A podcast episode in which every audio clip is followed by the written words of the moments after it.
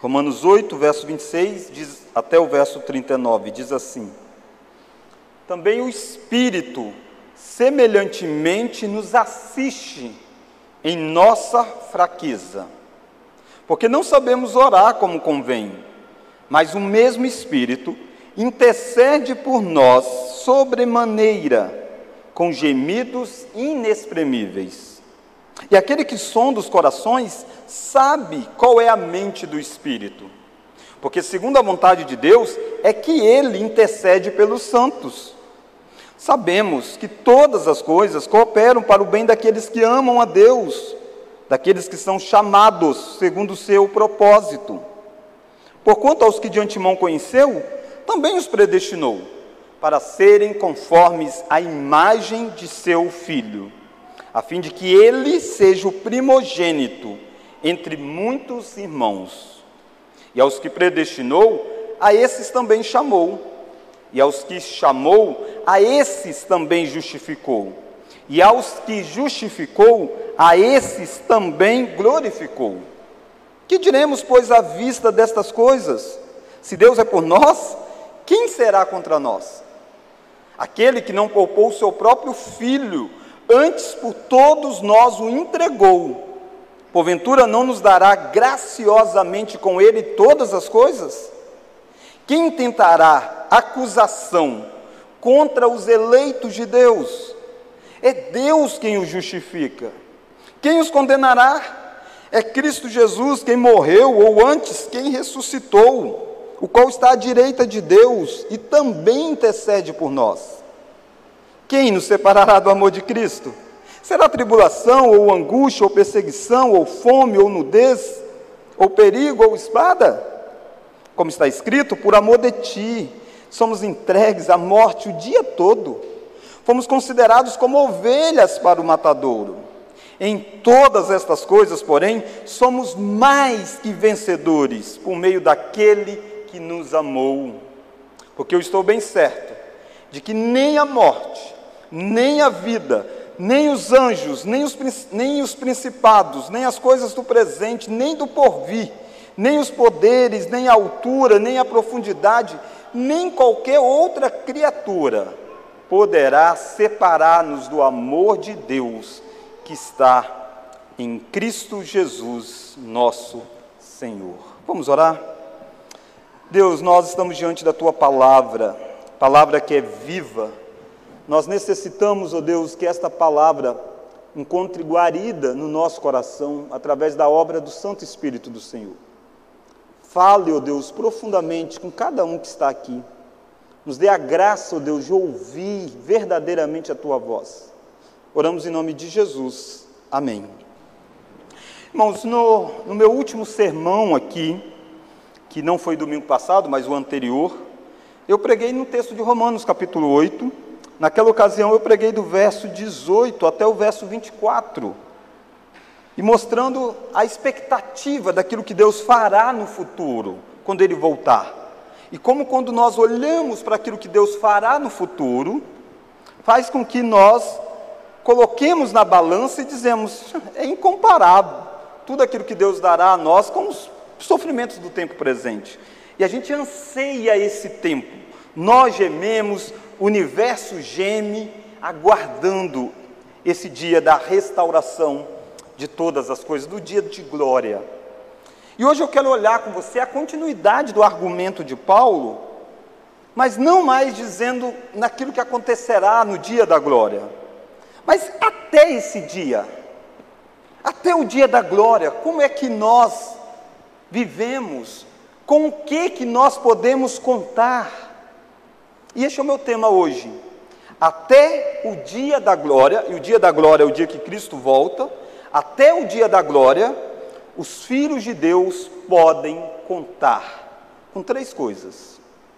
Paulo dá três é, ânimos, três verdades para nutrir a esperança deles, não apenas para aquilo que acontecerá depois que Cristo volta, no estado de glória, mas até chegar lá nós podemos contar com algumas coisas.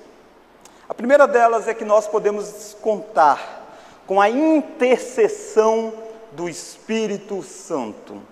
Se você é alguém que nasceu de novo, se você é alguém que está em Cristo, até o dia da glória, até o dia do retorno do Salvador, você pode contar com a intercessão do Espírito Santo em seu favor. É muito legal, muito bom, é gratificante, enche o nosso coração quando pessoas dizem: Pastor, eu estou orando por você. Pastor, eu orei por você. Você também sente a mesmo quando alguém compartilha com você que está orando por você. Mas nessa noite você vai ver que uma das pessoas da própria Trindade está dizendo para você: Eu oro por você, eu intercedo em seu favor. A pessoa do Espírito Santo. Paulo quer dizer para mim para você que até o dia da glória nós podemos contar com a intercessão da pessoa do Espírito Santo. Por que isso? Olha o verso 26. Também o Espírito semelhantemente nos assiste, vamos ler agora? Em nossa fraqueza. O Espírito nos assiste em nossa fraqueza. Nós somos fracos Fraqueza não é necessariamente sinônimo de pecado, embora fraqueza possa levar ao pecado. Mas fraqueza é algo mais amplo que Paulo tem em mente aqui. É a condição em que nós estamos desde a nossa queda. Nós estamos numa condição de fraqueza. Por mais que as filosofias modernas, as mentalidades tentem dizer para você que você é forte, que você resiste, que você é poderoso, que você tem poder. A grande verdade é que nós somos fracos. À luz das Escrituras, nós temos fraquezas e das mais diferentes fraquezas. Nós temos fraquezas físicas, o nosso corpo cansa, duas, três noites mal dormido ou sem dormir, você não produz mais a mesma quantidade que você deveria produzir. Nós temos fraquezas relacionadas com o nosso emocional. Há dias em que nós estamos bem, mas há dias que nós estamos para baixo. Nós temos fraquezas porque nós somos limitados quanto àquilo que nós sabemos. Por mais que nós possamos conhecer muitas coisas, nós não sabemos o que acontecerá amanhã, por exemplo. A grande verdade é que se você parar para avaliar a sua vida, a vida de quem está ao seu redor, a vida da sua família, por mais que você se cerque de coisas, você tem que dizer: eu sou fraco, eu sou fraco. Eu não dou conta de mim mesmo. Eu não basto para os meus próprios problemas. E Paulo está dizendo: sim, até o dia da glória você será fraco, mas o Espírito Santo vai assistir você na sua fraqueza. A ideia de que ele vai dar a mão a você, ele vai somar a você, ele vai erguer você, ele vai sustentar você. E que é um exemplo desta fraqueza? Talvez você esperasse que ele falasse dentro da família, dentro de tantas coisas, e lá manifesta mesmo a nossa fraqueza, mas ele vai em algo que a gente chama de muito espiritual. Ele vai na, na oração. Porque a gente espera que na oração a gente seja forte, né? Afinal de contas, se nós somos fracos, vamos nos lançar diante de Deus. E Paulo pega exatamente a oração, que é o lugar em que nós esperávamos ser fortes. Ele diz: até na oração nós somos fracos. Olha lá, verso 26. Olha o verso 26. Também o Espírito semelhantemente nos assiste em nossa fraqueza, porque não sabemos orar como convém. Que é evidência de que nós somos fracos? Ele diz: Nós não sabemos nem orar como realmente devemos orar. Não é que nós não saibamos a teologia da oração, porque o próprio Jesus ensinou. Vocês devem orar e aí ele fala da oração do Pai Nosso, dando todos os princípios da oração. Nós sabemos que devemos orar em nome de Jesus. Nós sabemos muito sobre oração. Mas o ponto é, nós não sabemos discernir realmente qual é a vontade de Deus em determinada situação da vida. Em determinada situação da vida, você não sabe se a vontade de Deus é curar ou levar a pessoa amada. Você não sabe se a sua oração, em última instância, é que a pessoa seja curada ou se Deus vai confortar você. Eu estou dando só um exemplo. A ideia é essa mesmo, a ideia é que pelo fato de sermos limitados, nós não temos condição de saber exatamente pelo que orar. E há orações nas Escrituras de grandes homens de Deus que foram erradas. Há pedidos de grandes homens de Deus errados. Uma delas nós vimos no culto de hoje. Do homem que escreveu esse texto. Ele tem experiência de que pela fraqueza dele não saber orar como convém. Ele pediu para Deus tirar dele o espinho na carne. Três vezes. E sabe o que, que ele estava pedindo? Ele estava pedindo para que Deus o deixasse soberbo, sem ele perceber. O que ele está pedindo é para tirar o espinho na carne. Mas o espinho da carne é um mensageiro de Satanás enviado por Deus. Exatamente para que Paulo fosse humilde. Paulo tinha subido ao terceiro céu, visto coisas grandiosas. E Paulo disse assim: coisas que nem convém dizer. Tinha 14 anos aquilo. E ele disse: para que eu não ficasse orgulhoso, Deus colocou esse espinho na carne. Mas passou-se 14 anos e deu resultado. Paulo não ficou orgulhoso, né? Mas durante um tempo da sua vida, sabe o que, que ele pediu? Deus, tira de mim isso que está me evitando de ser orgulhoso. E aí Deus diz para ele: A minha graça te basta. Então veja o exemplo de Paulo não sabendo orar como convém. Mas veja o exemplo de Moisés. Deus tinha dito para Moisés: Moisés, você não vai entrar na terra prometida. Moisés pediu algumas vezes. Teve uma hora que Deus disse: Chega, Moisés, a gente não vai continuar essa conversa. Você não vai entrar e pronto, final. Moisés também não sabia orar como convém em todos os momentos. Tiago e João, discípulos de Jesus, certa feita chegaram e disseram assim: Senhor, permita que eu fique um ao lado direito e o outro do lado esquerdo. Eles achavam que era glória, né, quando o reino fosse implantado. Na verdade, era cruz. E aí Jesus disse: Você não sabe o que vocês pedem.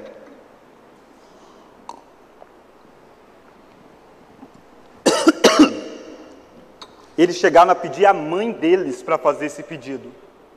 Coloca um filho à direita, outro à esquerda. Jesus está dizendo: Vocês estão pedindo para quando eu for crucificado, vocês ficarem uma direita e outra esquerda? Vocês não têm condição de aguentar isso. Mais um exemplo de grandes homens de Deus não sabendo orar como convém. E o que é, por que é que essa é a solução? Qual que é a solução do fato de não sabermos como orar como convém? Olha Paulo dizendo da pessoa do Espírito Santo. Verso 26. Porque não sabemos orar como convém, vamos ler agora, mas intercede por nós. O mesmo Espírito, aquele que nos assiste em nossa fraqueza, ele nos vê, ele entra na nossa história, ele é o mesmo que intercede por nós, quando nós não sabemos orar como convém. Ele intercede com gemidos inexprimíveis, a ideia de, de coisas que não são faladas, não tem palavras para expressar sabe que, de certa forma, muitas das suas orações, que tra trariam tragédia sobre você, porque você não conhece o futuro, os gemidos inexprimíveis do Espírito Santo intercedeu ao lado, dizendo: Pai, não faça isso. Não é disso que ele precisa. E graças à intercessão do Espírito Santo é que você não foi levado para caminhos terríveis. Pode estar dizendo, até o dia da glória, lembre-se que você tem um intercessor dentro de você.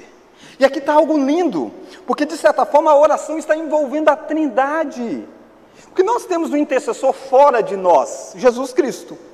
A Bíblia chama de o sumo sacerdote. A Bíblia diz que nós devemos orar no nome dele. É na mediação de Cristo. Ele é aquele que está fora de nós, intercedendo por nós. Mas Paulo diz: existe uma outra pessoa que intercede dentro de nós, e é a pessoa do Espírito Santo. A Trindade está envolvida nas suas orações diante de Deus. Louvado seja Deus que eu e você podemos contar com a intercessão do Espírito Santo quando nós não sabemos orar como convém. Minha pergunta é: você se relaciona com as suas orações em que dimensão? Você tem noção da preciosidade que é ter sido selado pelo Espírito Santo? É por isso que a Bíblia diz: não entristeçais o Espírito de Cristo. O Espírito Santo está dentro de nós, nós não podemos entristecê-lo, porque ele é o intercessor também nosso. Nós temos um intercessor diante de Deus. E olha que lindo, porque se eu e você não sabemos nada do futuro, e por isso às vezes nós fazemos orações tolas, aquele que intercede com gemidos inexprimíveis, olha lá o verso 26 ainda, verso 27, ó. E aquele que sonda os corações, que é Deus, só Deus sonda os corações, vamos ler agora? Sabe qual é a mente do Espírito, porque segundo a vontade de Deus, é que ele intercede pelos santos. Essa oração trinitária que acontece não tem como não ser atendida.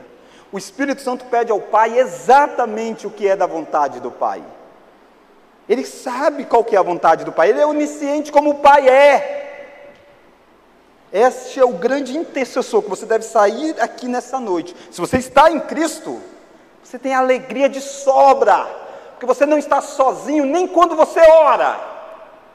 Você tem um intercessor dentro de você, que é a pessoa do Santo Espírito. E quantas vezes essa pessoa incomoda você?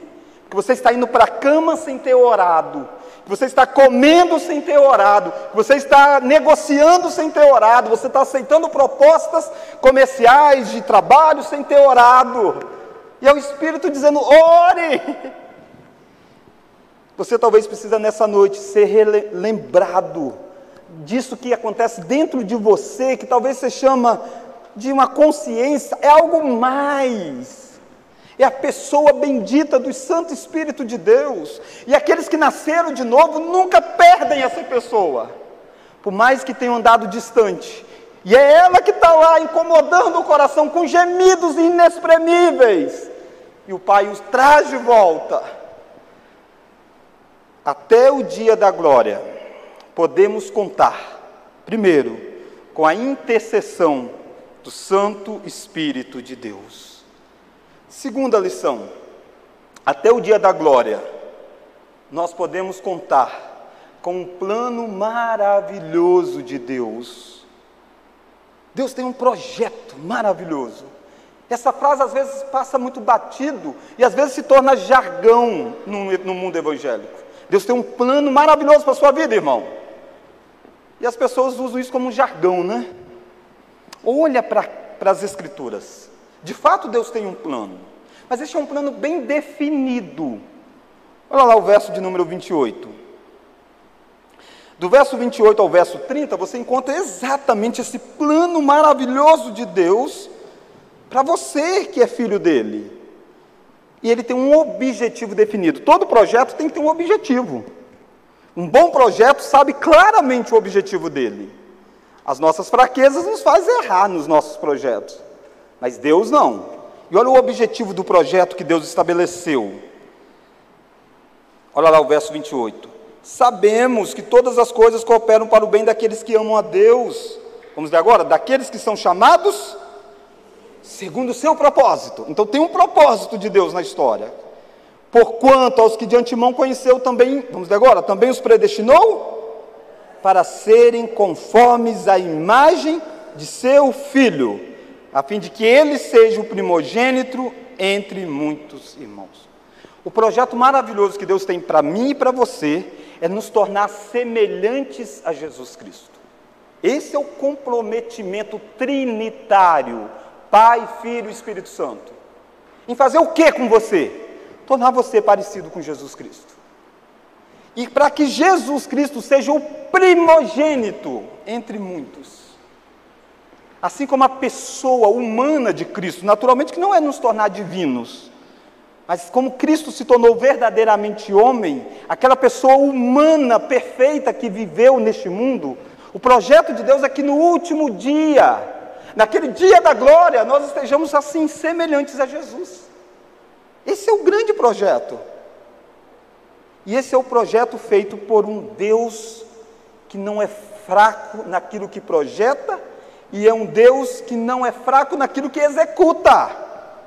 Por isso que esse mesmo Paulo olha para uma igreja, ele escreve uma carta para a igreja de Filipos. Ele diz: Aquele que começou a boa obra há de completar até o dia de Cristo. Esse tem que ser o meu engajamento, o seu engajamento, quando nós lidamos com pessoas que são filhos de Deus, pessoas que estão nesse rebanho maravilhoso de Deus. O nosso envolvimento precisa entender qual é o projeto de Deus. Quem é que essa pessoa vai se tornar? O que é que Deus vai fazer na vida dela? O que é que Deus vai fazer na minha vida? Eu nasci, eu fui transformado pelo Evangelho, eu estou em uma igreja para ser o quê? Paulo está dizendo para que nós sejamos parecidos com Jesus Cristo. Até o dia da glória, você pode contar com um projeto de Deus que pegou você e tem um objetivo definido na sua vida. E esse é um plano, um projeto que, para que esse objetivo aconteça, abrange todas as coisas. Nada fica de fora desse projeto de Deus. O verso de número 28 vai dizer isso, ó.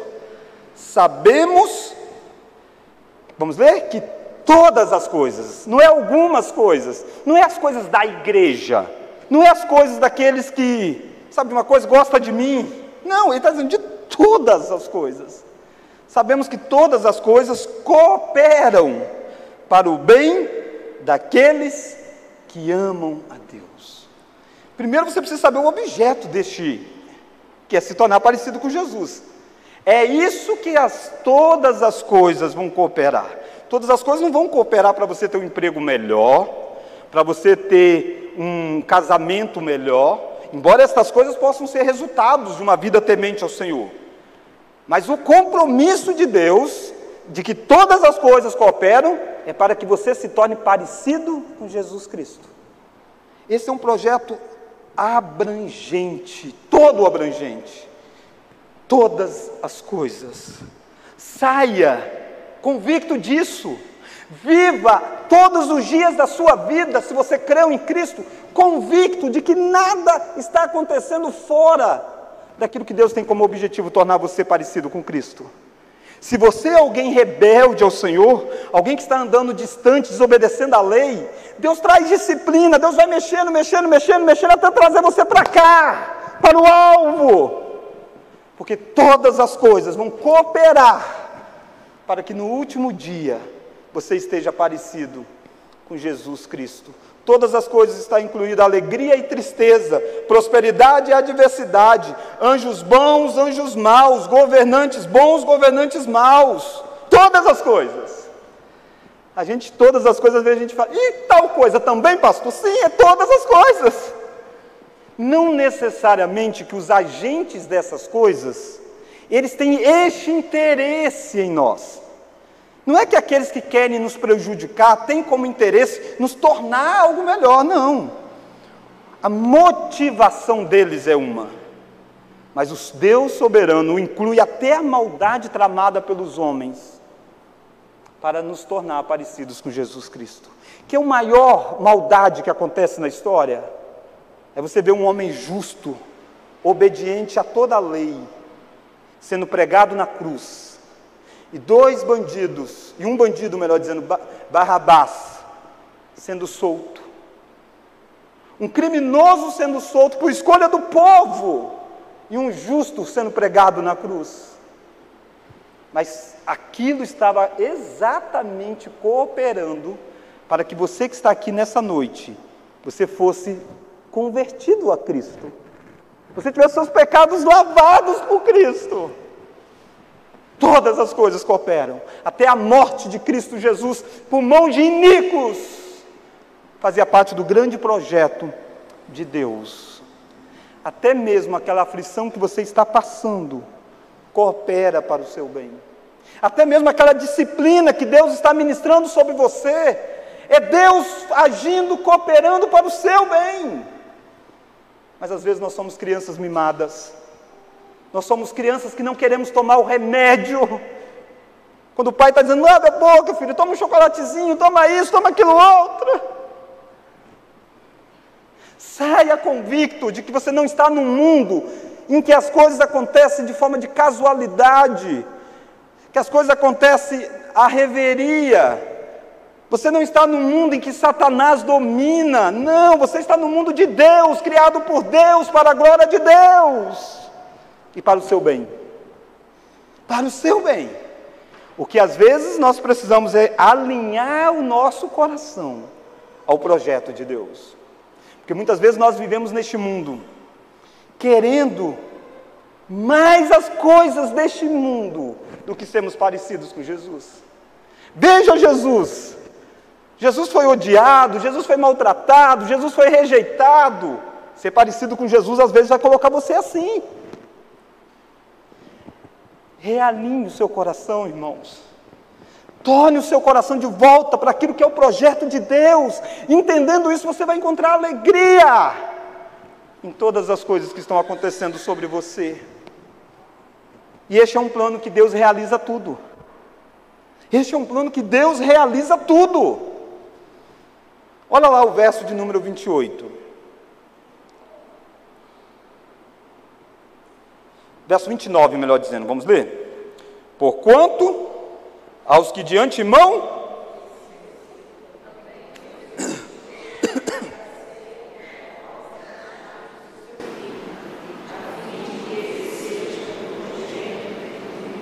Então, aos que de antemão conheceu, ele os predestinou. Verso 30. E aos que predestinou a estes também, chamou. E aos que chamou a esses também, justificou. E aos que justificou a esses também, glorificou. Esse é aquilo que nós chamamos na teologia do elo dourado da salvação. São várias ações que Deus faz para que esse projeto aconteça. Esse projeto começa na eternidade. Essa ideia de conhecer na cultura judaica, a ideia da palavra conhecer não é apenas cognitivo, não é saber sobre, porque Jesus sabe sobre todos, Deus é onisciente, Deus conhece os crentes e os descrentes, Deus conhece todas as pessoas. Mas conheceu é aquele que Deus colocou o coração nele, Deus se relacionou, Deus amou texto diz, por exemplo, que José não conheceu Maria até que ela tivesse dado à luz a filhos. Ele sabia quem era Maria, mas ele não tinha tido intimidade com ela.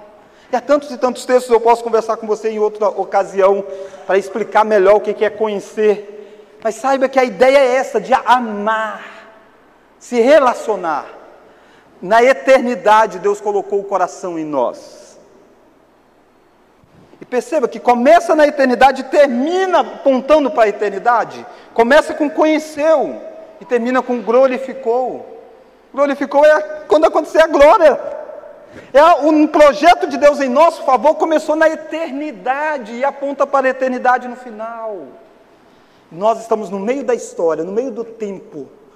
E aquele projeto que nasce na eternidade é para a eternidade, entra na nossa história no tempo fazendo eventos em nós. Aqueles que Deus amou, o que, que Deus fez com eles? Predestinou. Deus traçou o destino deles definidos para que eles sejam a imagem e semelhança de Deus. Tudo que eu estou dizendo aqui não é para todas as pessoas. Todo esse conforto é para aqueles que estão em Cristo. É para aqueles que estão em Cristo. Até o dia da glória, para esses, tudo vai cooperar. Porque Deus amou desde a eternidade. Porque Deus escolheu e planejou a vida dele. Predestinou. Deus chamou. Chamou é a ideia de um chamado irresistível. Aquilo que em algum momento tocou no seu coração que está aqui. Aquilo que em algum momento uma palavra de alguém, um ensinamento de um pai, de uma mãe, uma verdade do cristianismo mudou as suas crenças. Isso é mais do que um chamado externo. Quantas pessoas estão ouvindo o chamado externo da pregação? Mas existe algo maior que é o chamado interno. Quando o Espírito Santo pega essas palavras e abre o seu coração, o meu coração, isso só acontece porque Deus amou, porque Deus predestinou, então Deus chamou. E aí sabe o que Deus fez? Declarou justo, justificou. Não importa o quanto de pecado nós fizemos, não importa o tanto de leis de Deus que nós quebramos.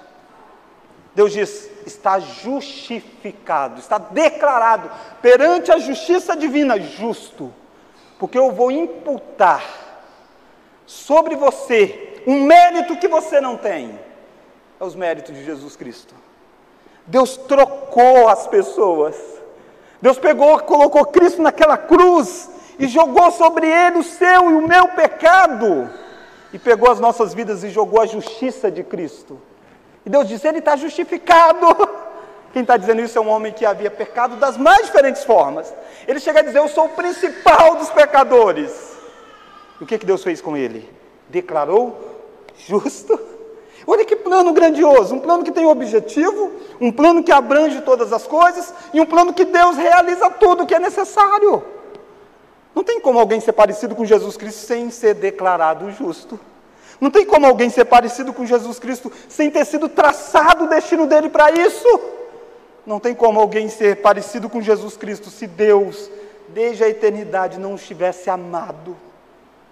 Por fim, aqueles que Deus justificou, olha lá o finalzinho do verso 30. A esses também, finalzinho do verso 30, 30 a esses também, glorificou. Glorificou. Começa e termina. Os tempos verbais aqui são de ações concretizadas, ações pontuais. Não é assim, e será que vai ser glorificado? Não, ele glorificou. No projeto de Deus já está tudo resolvido. O plano de Deus está tudo concretizado. Que é evidência disso? Ele já morreu na cruz do Calvário. Você acha que ele não vai consumar a última obra? Ele já colocou o Espírito dentro de você. É o penhor de que ele vai fazer esse último ato em você, porque no projeto dele já foi feito. Você já está na mente de Deus glorificado. Olha que maravilha de um projeto que Deus realiza tudo. E perceba que às vezes passa despercebido algumas expressões aqui no verso 30. Ó. Olha lá o verso 30. E aos que aos que, leia aí para mim, aos que, a esses também chamou. Aos que e a esses também. Aos que coloca a lupa e diz: olha para esses aqui. Aos que ele predestinou, porque alguns ele não predestinou para esse propósito. Aos que ele predestinou, e a esses também ele fez isso aqui, ó. Ele fez o segundo ato. Aos que ele predestinou, a esses também chamou. Tem alguém que ele predestinou e que o chamado de Deus não vai acontecer? Não tem. Não tem. Todos que ele predestinou, o chamado vai acontecer. Olha mais. E aos que chamou a, e, a aos que chamou a esses justificou. Aos que justificou a esses também glorificou. Por isso que é o elo perfeito não quebra no meio. Não é uma corrente que parte no meio aos que ele predestinou, ele fez o último ato também. Aos que, a esses também. Aos que, a esses também. Isso é garantia para você e para mim, que até o dia da glória, nós não iremos passar sem vivenciar tudo aquilo que Deus projetou para nós. Saia este domingo daqui, esperançoso até o dia da glória. Por quê? Porque você tem um intercessor que intercede na sua fraqueza, que é o Espírito Santo. Você tem um plano maravilhoso de Deus agindo em seu favor. Terceira e última lição. Você tem certeza de vitória por causa da segurança que você tem em Cristo. Você tem certeza de vitória por causa da segurança que você tem em Cristo. Uma das coisas difíceis de lidar é com frustração. A gente coloca uma grande expectativa e aquilo não acontece. Frustra. E há pessoas que não conseguem nem se recuperar de determinadas frustrações, seja dentro de casamento, seja na vida profissional. Será que tem chance de nós sermos frustrados com tudo isso que nós ouvimos e abraçamos e cremos durante um tempo da nossa vida? Paulo vai dizer para nós: não, não há possibilidade de frustração. Olha lá o verso 31. Por que, que não há possibilidade de frustração? Porque Deus está do nosso lado. Olha lá o verso 31. Que diremos, pois, à vista destas coisas? E Paulo vai começar uma série de perguntas. Vamos ler agora? Se Deus é por nós, quem será contra nós? Não é que não exista coisas contra nós. Pedro diz que Satanás anda em derredor como um leão, procurando alguém que possa devorar. Mas a pergunta de Paulo é outra. Não é quem é contra nós. A pergunta de Paulo é se Deus é por nós, quem pode ser contra nós? Se você tem Deus, você tem tudo. E esse é o grande ponto, a coisa principal que o ser humano precisa ter. É uma relação pacificada com Deus. Paulo está dizendo isso no capítulo 8 de Romanos. Do capítulo 1, ele mostrou que o ser humano estava longe de Deus. E ele veio mostrando que o pecado nos afasta de Deus. E há pessoas que Deus não está do lado dele, mas Deus está do outro lado. Deus está contra ele. Porque os nossos pecados causam separação entre nós e o nosso Deus. Romanos capítulo 1 diz que Deus está irado contra aqueles que adoram falsos deuses. Então há um grupo que está de um lado e Deus está do outro. Mas esse não é a sua história ou a minha história, se nós cremos em Cristo. Se nós cremos em Cristo, em Romanos 5:1, Paulo diz: justificados pela fé, nós temos paz com Deus. Nós temos paz com Deus. Então nós não estamos mais do lado oposto de Deus, nós estamos do lado de Deus. E se Deus é por nós, quem será contra nós? Por isso que a pergunta que você tem que sair aqui nessa noite é: você está do mesmo lado que Deus está? Porque o oposto também é verdadeiro. Se Deus é contra você, quem pode ser por você? Ninguém. Paulo vai dizer então que Deus está do nosso lado, isso muda tudo. E qual é a evidência disso? Olha lá o verso 32. Aquele que não poupou o seu próprio filho, antes por todos nós o entregou, porventura não nos dará graciosamente com ele todas as coisas. Ele pensa no amor de um pai. Ele diz: O pai pegou o filho amado e deu por você. Ele fez aquela troca lá na cruz do Calvário. Se o pai deu o filho que ele amava, ele vai negar alguma coisa a você? Se ele deu o maior, ele não vai te dar o menor? Ele está dizendo, ele vai te dar tudo o que é necessário, porque ele já te deu a maior delas. E lembra, esse filho que o pai deu em seu resgate, é chamado do amado do pai. Chamado aquele que o pai disse, em quem eu tenho todo o meu prazer. É isso que Deus fez. Então você tem Deus do seu lado, e a evidência disso é que Deus deu o Filho por você. Logo, Ele vai dar a você os novos céus e a nova terra. Ele vai dar a você as coisas da glória, porque Ele já te deu a coisa mais importante que Ele tinha, que era o Filho dele. É isso que João vai dizer, porque Deus amou o mundo de tal maneira que fez o quê? deu o filho dele. A prova do amor de Deus para comigo e com você e para com você não é as coisas materiais que ele nos dá, e ele nos dá várias. Mas a prova do amor de Deus é o filho dele objetivamente dado na história, na cruz do Calvário.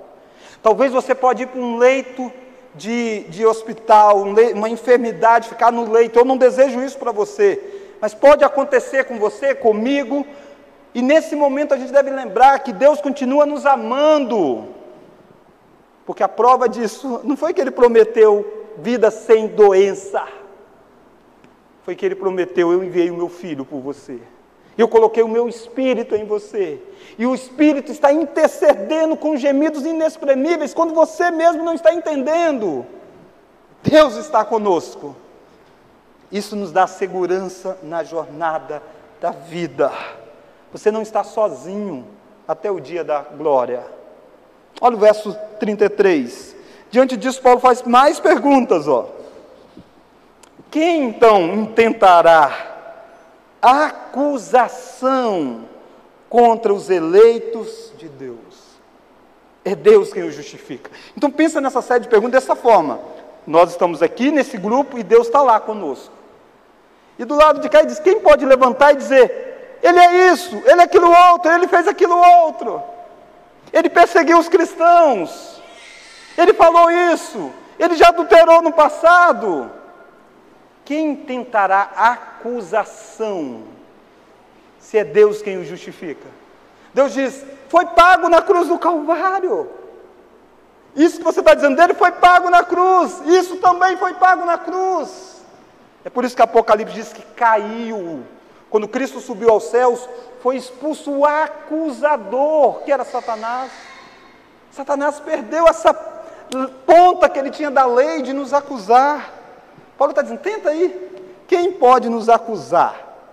E quem é que pode nos condenar então? Olha lá, mais uma pergunta de Paulo. Quem os condenará? Ele disse: é Cristo Jesus quem morreu, ou antes, quem ressuscitou, o qual está à direita de Deus, vamos ler agora? E também intercede por nós, olha também, porque ele já falou do Espírito Santo. Ele está dizendo: tem mais. Ninguém pode nos acusar, porque Jesus não apenas morreu. Alguém que morreu fez uma grande coisa, mas não pode fazer mais nada, está morto. Ele diz: não, ele morreu e ressuscitou. E agora ele está numa posição, ele amou você, morreu por você. Agora ele está na posição de ser um intercessor diante do juiz. Ele é o advogado que preteia a sua causa. Não tem como alguém te condenar. Ele é que chega para o juiz e diz: ele está absolvido, eu paguei por ele. Estas são as verdades que nos dá segurança de que nós somos mais que vencedores. Até o dia da glória, nós podemos contar, primeiro, com a intercessão do Espírito Santo, porque nós não sabemos orar como convém, mas o Espírito sabe e ele intercede por nós com gemidos inexprimíveis.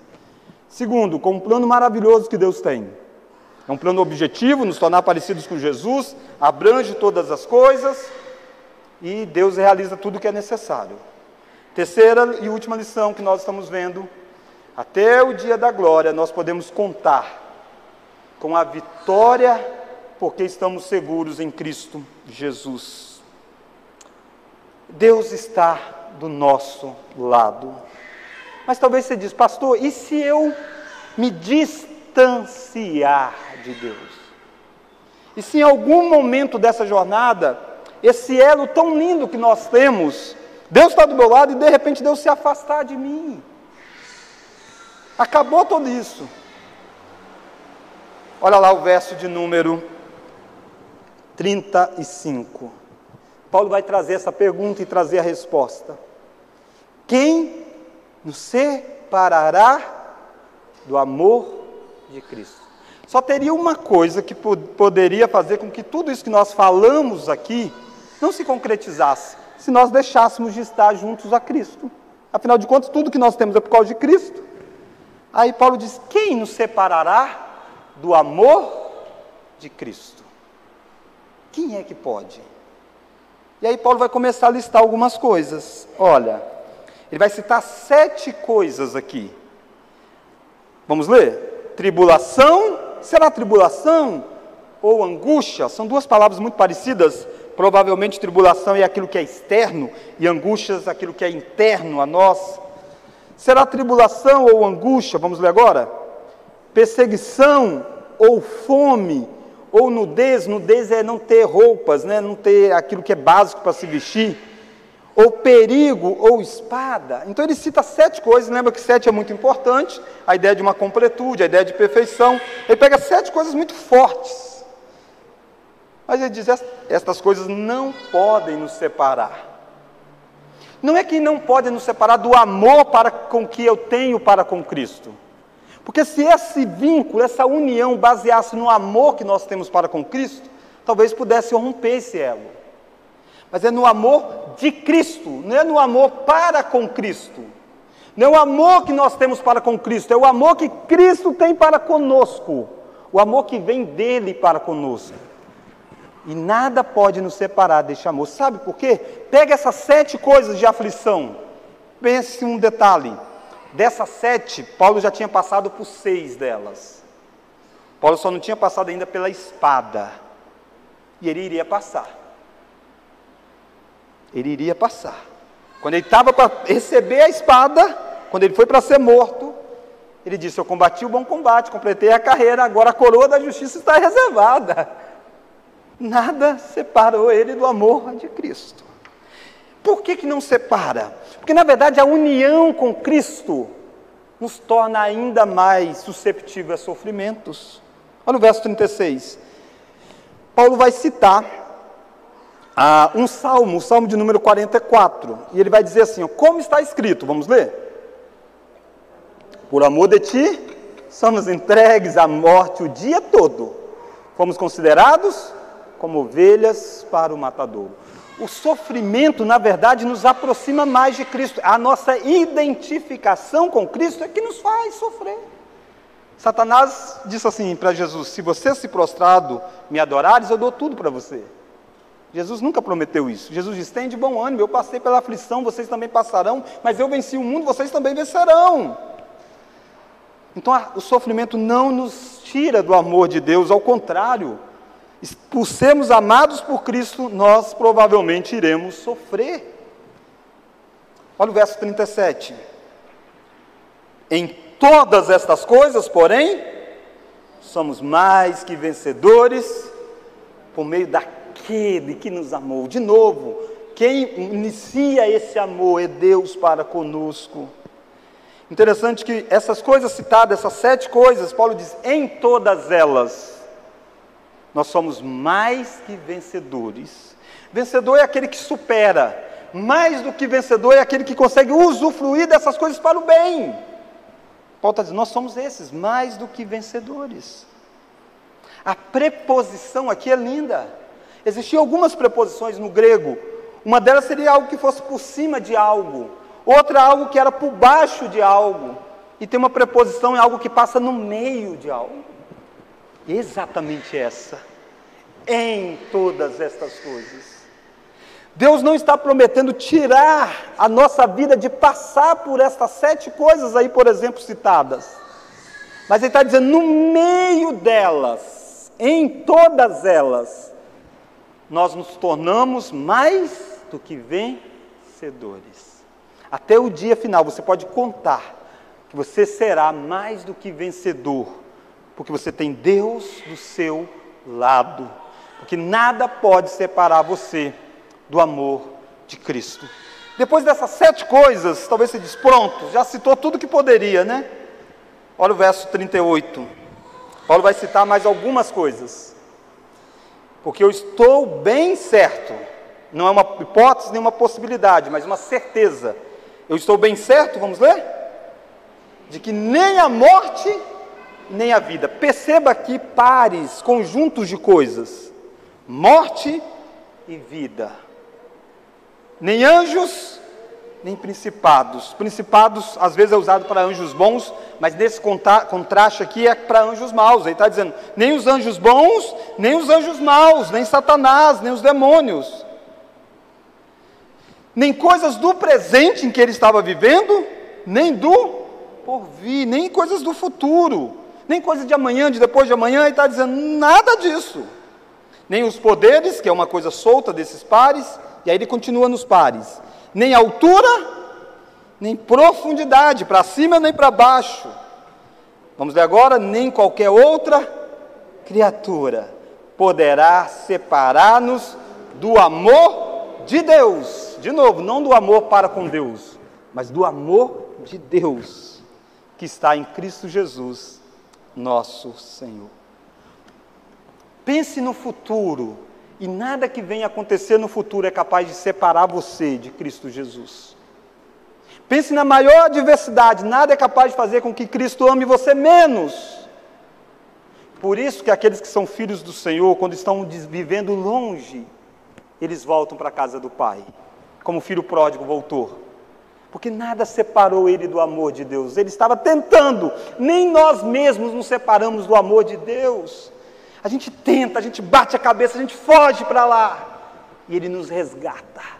E talvez você é alguém que sabe disso, você viveu isso, você sentiu o resgate de Deus, quando muitos já tinham desistido de você.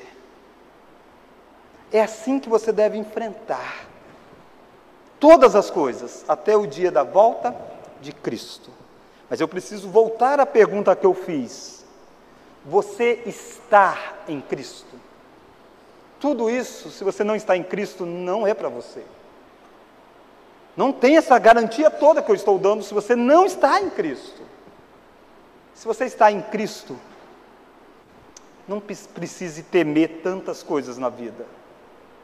Olhe para o Espírito que você tem intercedendo com você. Olhe para o plano de Deus. E saiba que você será mais do que vencedor, por causa da segurança que você tem. Diante disso tudo, queridos, você que é pai, você que é mãe e que se preocupa com os seus filhos, eu espero que você entenda que a coisa mais importante que você tem a fazer para o seu filho é ensinar o Evangelho a ele. O que vai garantir com que o seu filho não vai se abandonar definitivamente a fé em Cristo é se algum dia ele creu em Cristo. Não será programações de igreja, por mais que podemos ter programações. Não será todo o esforço humano que nós podemos fazer.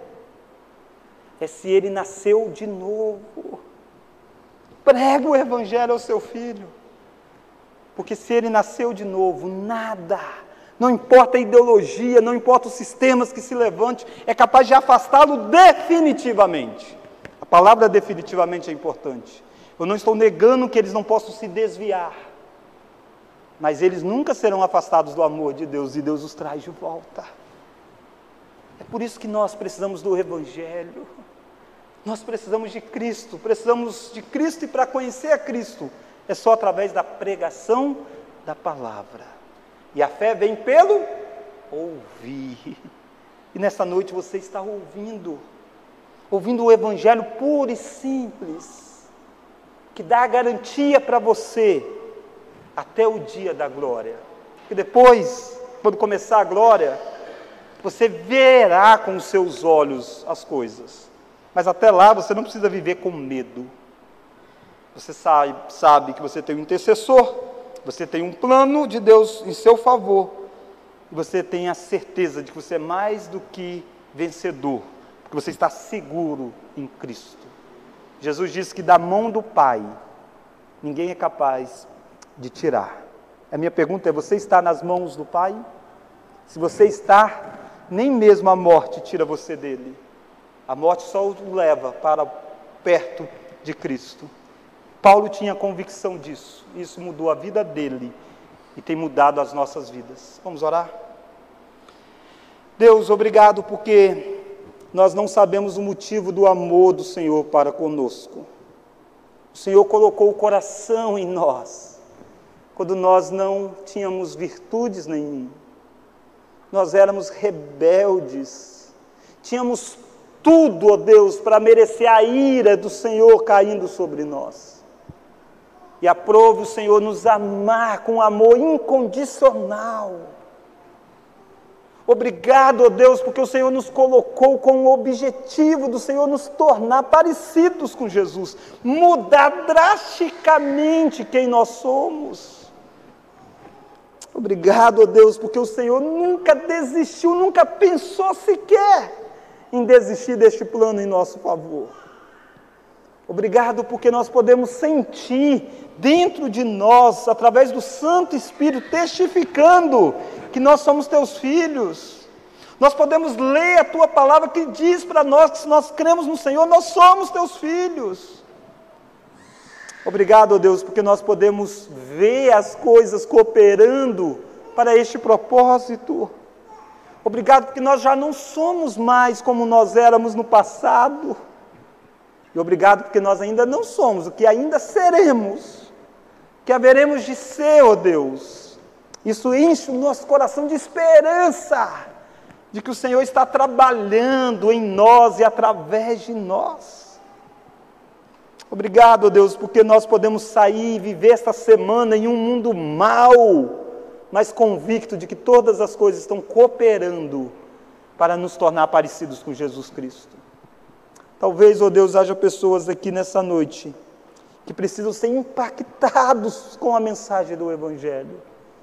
Talvez há pessoas aqui que precisam encontrar paz na vida, porque vivem amedrontados de tudo e de todos. E o teu plano pode trazer segurança. Obrigado, Deus, porque o Senhor nos guardará no presente, nos guarda no presente e nos guardará no futuro. Obrigado, porque nada é capaz de nos separar daquilo que o Senhor colocou em nosso coração, que é o teu amor para conosco. Pedimos tudo isso, ó Deus, no nome daquele que tornou este amor possível, no nome do seu amado Jesus Cristo, ele que intercede em nosso favor. E obrigado porque o teu Santo Espírito nos conduz nessas orações. Oramos em nome de Jesus. Amém.